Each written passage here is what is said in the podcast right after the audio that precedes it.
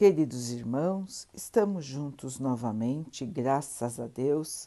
Vamos continuar buscando a nossa melhoria, estudando as mensagens de Jesus, usando o livro Fonte Viva de Emmanuel, com psicografia de Chico Xavier. A mensagem de hoje se chama Quando há luz. O amor do Cristo nos constrange. Paulo, 2 Coríntios 5, 15. Quando Jesus encontra santuário no coração de um homem, a sua marcha se modifica inteiramente. Não há mais lugar dentro dele para a adoração improdutiva, para a crença sem obras, para a fé inoperante. Algo de indefinível na terrestre linguagem transtorna torna o seu espírito. A massa comum o classifica por desajustado. Entretanto, o aprendiz do Evangelho, chegando a essa condição, sabe que o trabalhador divino como que lhe ocupa as profundezas do ser. Renova-se toda a sua conceituação da existência o que ontem era prazer, hoje é ídolo quebrado. O que representava meta a atingir é roteiro errado que ele deixa ao abandono. Torna-se criatura fácil de contentar, mas muito difícil de agradar. A voz do Mestre, persuasiva e doce, incentiva-o a servir sem descanso. A sua alma se converte num porto maravilhoso em que os padecimentos vão ter buscando arrimo e por isso sofre a constante pressão das dores alheias. A própria vida física lhe representa uma cruz em que o Mestre se aflige. É o seu corpo a cruz viva em que o Senhor se agita crucificado. O único refúgio em que repousa é o trabalho perseverante no bem geral. Insatisfeito, embora resignado, firme na fé, apesar de angustiado, servindo a todos, mas sozinho em si mesmo, segue estrada afora impulsionado por ocultos e indescritíveis estímulos. Esse é o tipo de aprendiz que o amor do Cristo impulsiona na feliz expressão de Paulo. Alcança-o a luz celeste por dentro, até que abandone as zonas inferiores para sempre. Para o mundo será inadaptado e louco. Para Jesus, é o vaso das bênçãos. A flor é uma linda promessa, onde se encontre. O fruto maduro, porém, é alimento para hoje. Felizes daqueles que espalham a esperança, mas bem-aventurados sejam os seguidores do Cristo, que suam e padecem dia a dia para que seus irmãos se reconfortem e se alimentem no Senhor.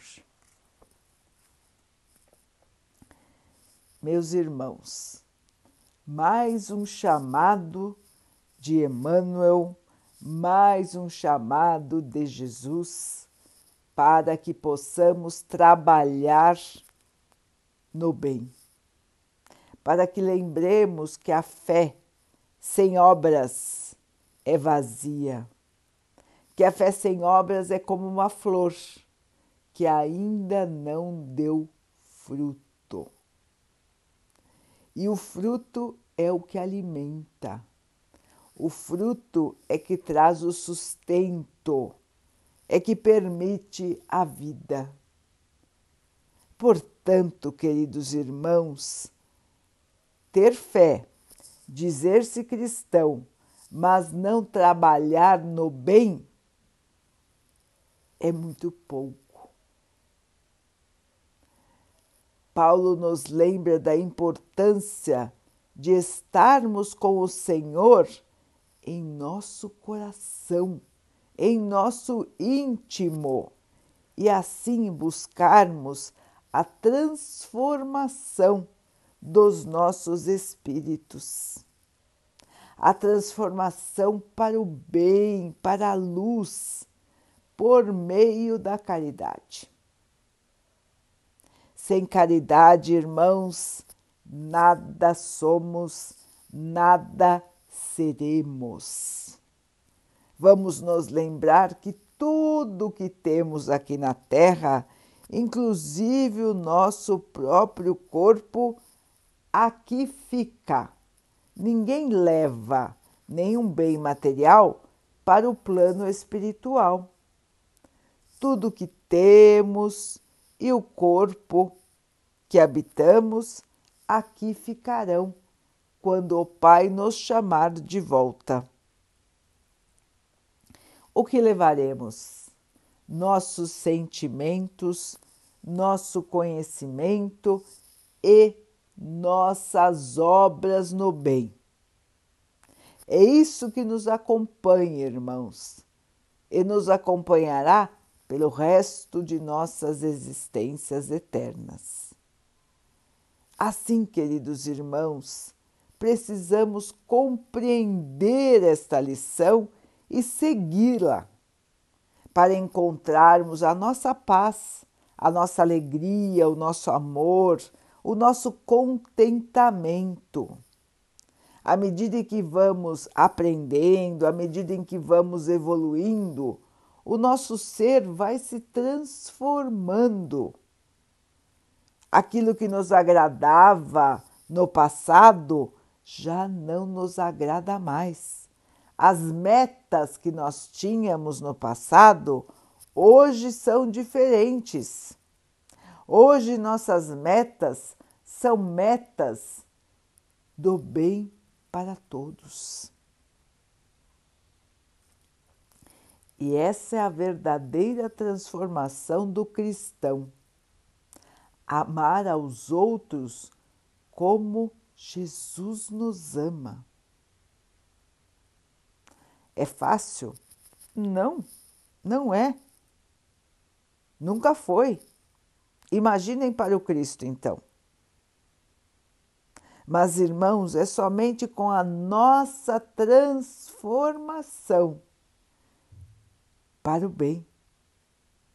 É somente quando nós percebermos a real oportunidade que estamos tendo aqui é que vamos realmente estar no caminho certo. Vamos parar de nos enganar com a matéria e vamos perceber que somos espíritos encarnados por um período curto de tempo. Mas todos nós voltaremos para a pátria espiritual. Todos nós teremos esclarecimentos sobre a nossa, sobre a nossa última vida e todos nós teremos a oportunidade de planejar novas encarnações. Quanto mais nós trabalharmos no bem, melhores serão as nossas encarnações futuras. Mais força, mais fé, mais esperança e mais luz irão nos acompanhar. Até que um dia, irmãos, nós não precisaremos mais da encarnação física. Já estaremos tão superiores em termos de luz que não precisaremos mais dos sofrimentos da carne. Essa é a nossa trajetória, irmãos. Cristãos espíritos voltados ao bem, ao amor, à luz. Seguimos então, irmãos, nesta estrada. O Mestre nos aguarda. Está nos aguardando há tanto tempo, irmãos, para que possamos nos transformar em seus instrumentos verdadeiros no planeta terreno. Vamos então orar juntos, irmãos, agradecendo ao Pai por tudo que somos, por tudo que temos e por todas as oportunidades que a vida nos traz para que possamos nos melhorar. Que tenhamos força, esperança e muita fé em nossa transformação. Que o Pai assim nos abençoe e abençoe a todos os nossos irmãos. Que Ele abençoe os animais, as águas, as plantas e o ar do nosso planeta e que possa abençoar a água que colocamos sobre a mesa para que ela possa nos trazer a calma e que ela nos proteja dos males e das doenças. Queridos irmãos, fiquem, estejam e permaneçam com Jesus. Até amanhã.